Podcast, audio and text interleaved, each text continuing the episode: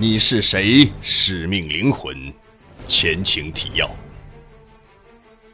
陈刚早早来到被积雪覆盖的大学礼堂，在与韩毅碰面之后，陈刚得知，他最在意的加西亚将排在今晚第三位进行演讲。在主持人的一段激情开场之后，演讲开始。可令所有人意外的变故发生在第二场演讲之后，一个神秘的男人从后台出现，在做出只要大家配合就不会受到生命威胁的宣言后。礼堂便被从大门出现的一群恐怖分子给完全封锁了，整个礼堂陷入了危险恐怖之中。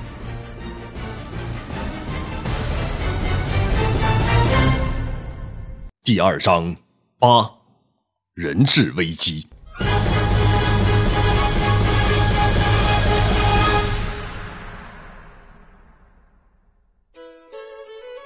圣彼得堡市。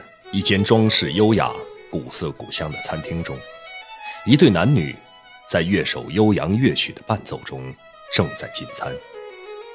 他们坐在离现场演奏者稍远一些、紧挨窗户的位置上。那位女士面前的餐桌上放着一束用银色包装纸包裹着的鲜花。女士的对面坐着一位大约四十岁左右、身材魁梧又有些发福的男士。二人此刻正在亲昵的交谈，脸上流露出愉快的表情。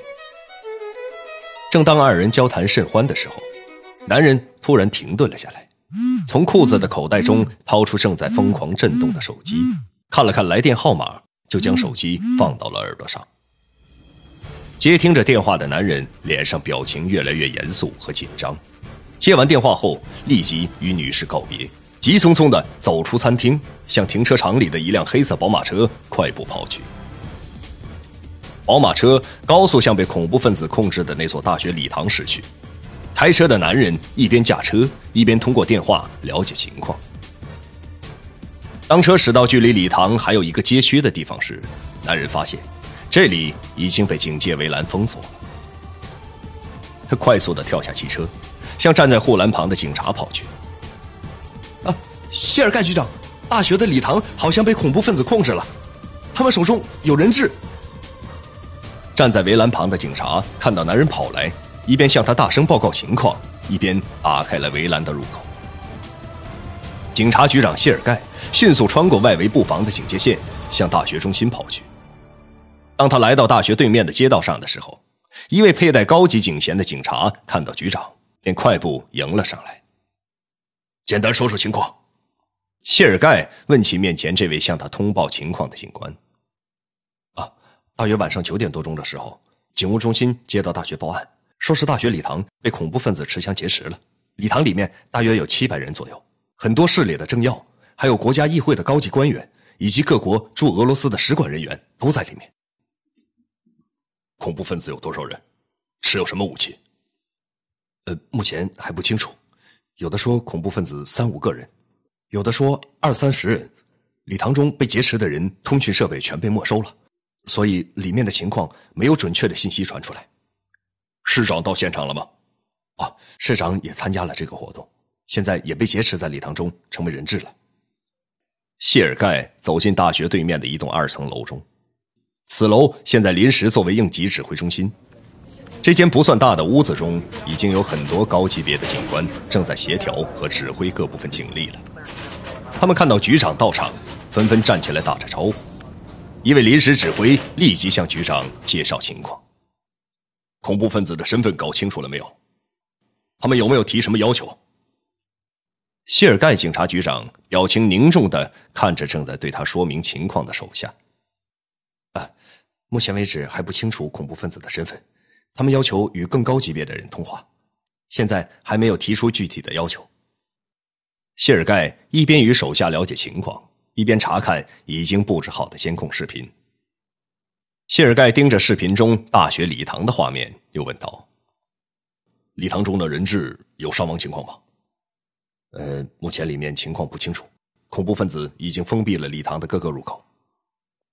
立刻调集所有防暴突击警察，准备装甲突击战车，让狙击手集合。”谢尔盖停顿了一下，好像想到了什么重要的事情。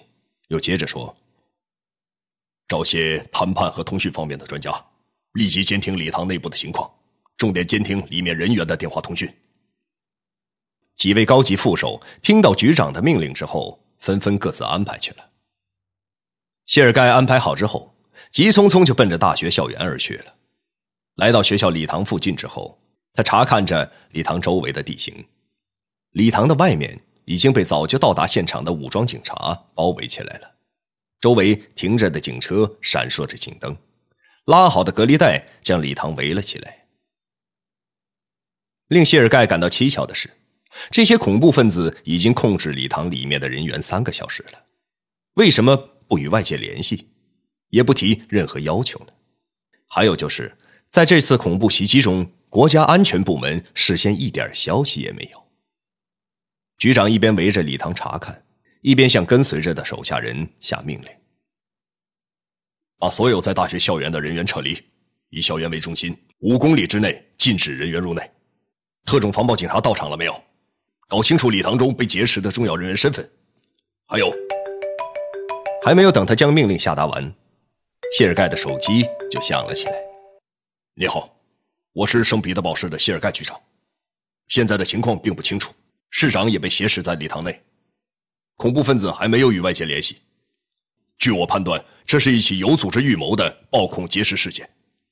希望内务部派特种部队增援，不排除恐怖分子持有爆炸装置的可能性。与谢尔盖通话的人是俄罗斯内务部的副部长，二人在电话中简短说明情况之后，就挂断了电话。对于这种恐怖劫持人质事件。特别是被劫持人员涉及很多驻俄罗斯的外国使领馆人员，还有很多高级别的俄罗斯官员。作为一个市的警察局长，自己无法承担这个风险。谢尔盖几乎是在第一时间就将这里的情况向国家安全部和内务部汇报了。谢尔盖围着礼堂巡查一圈之后，向临时指挥中心走去。看到距离指挥中心一条街的拐角处，有一家电视台的记者。正在对着摄像机报道着，让那些记者滚远点别让这些成事不足败事有余的家伙在这里添乱了。谢尔盖怒气冲冲的对跟着他的手下下达着命令。这时候，临时指挥中心已经聚集了很多人员，各种监视通讯和用于监视大学内部和街道的视频图像都在几个屏幕上显示着。一位高级警官走到局长旁边，对谢尔盖报告说。通讯方面和关于网络方面的专家都已经到了，正在隔壁等候命令。谢尔盖听后，就跟副手一同向隔壁走去。离奇失踪的货轮，那艘船到底是怎么失踪的？不可思议的力量，是我的时间变快了，还是他的时间变慢？突如其来的变故，这座大礼堂。现在由我们接管了。不断传来的讯息，看来有人在里面给我们做内应。神秘人的身份到底是谁？灵狐，欢迎收听《你是谁？使命灵魂》第二章，作者王金，由徐淼播讲。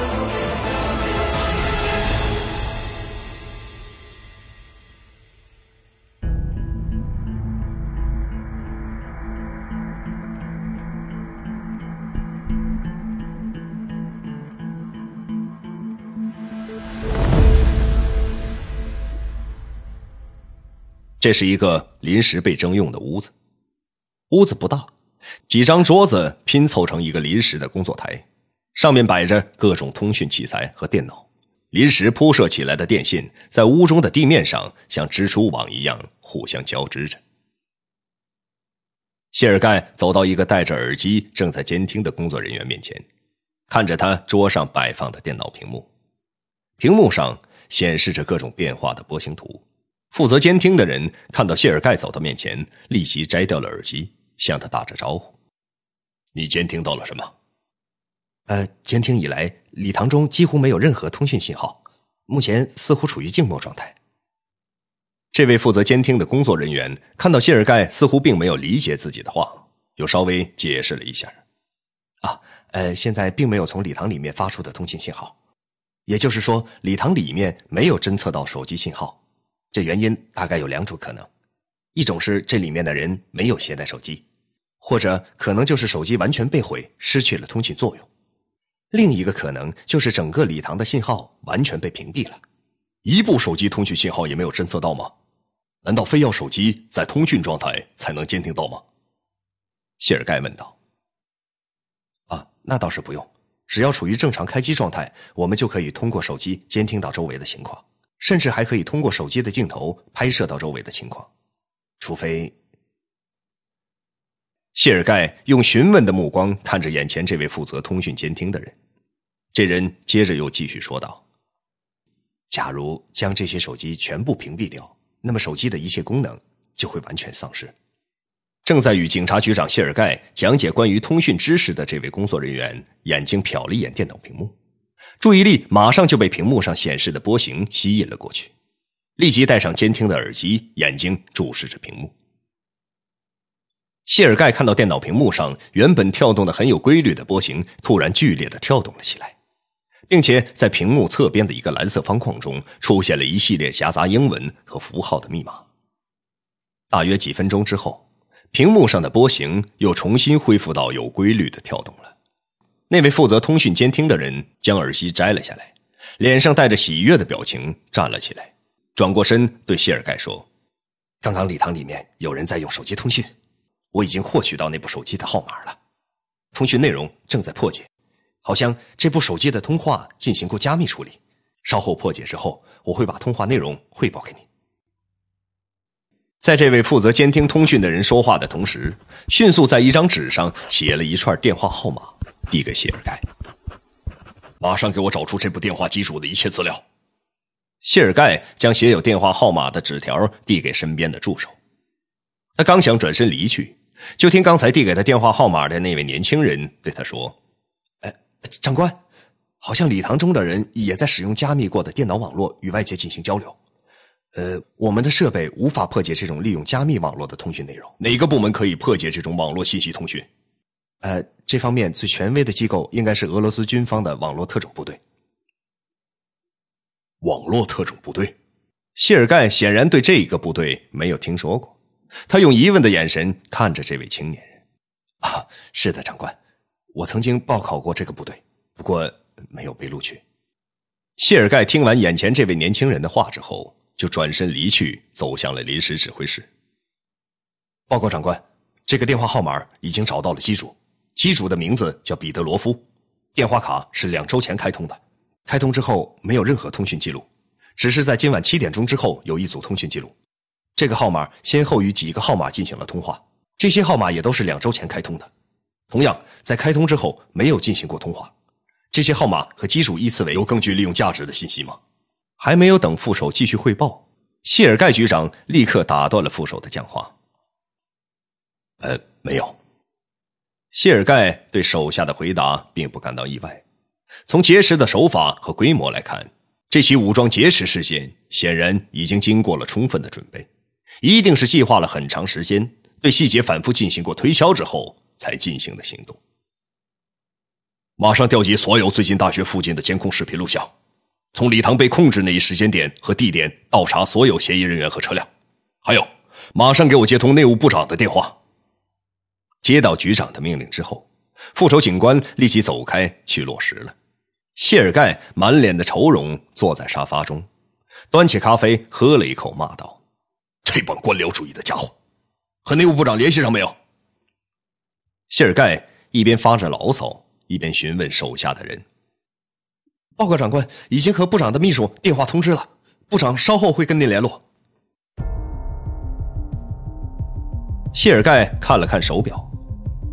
现在的时间已经是晚上十点二十五分了，距大学中礼堂的人员被劫持已经过去将近四个小时了。正在谢尔盖在心中猜测恐怖分子劫持人质的目的以及这些人身份的时候，他的手机响了起来。我是谢尔盖警察局长，已经安排寻找工作了。好，好好，我们一定尽全力配合工作。现在还没有恐怖分子的具体信息。一旦得到准确情报，立即向您汇报。打给谢尔盖局长电话的人，正是俄罗斯内务部长瓦西里。此刻，他正在飞往圣彼得堡的专机上与谢尔盖通话。内务部长已经协调俄罗斯网络特种部队，正在赶往圣彼得堡的路上。电话中，部长告诉谢尔盖，负责保卫俄罗斯国家利益的一支特种部队 ——A 特种部队也已经集结完毕，正在赶往圣彼得堡的路上。谢尔盖站在临时指挥中心的屋子正中，正在不断向手下的警员们下达着命令的时候，他的手机又响了起来。他看了一眼手机的来电显示号码，脸上露出了惊讶的表情，却并没有马上接听这个电话。谢尔盖对这个号码并不陌生，这个号码的主人正是圣彼得堡市的市长。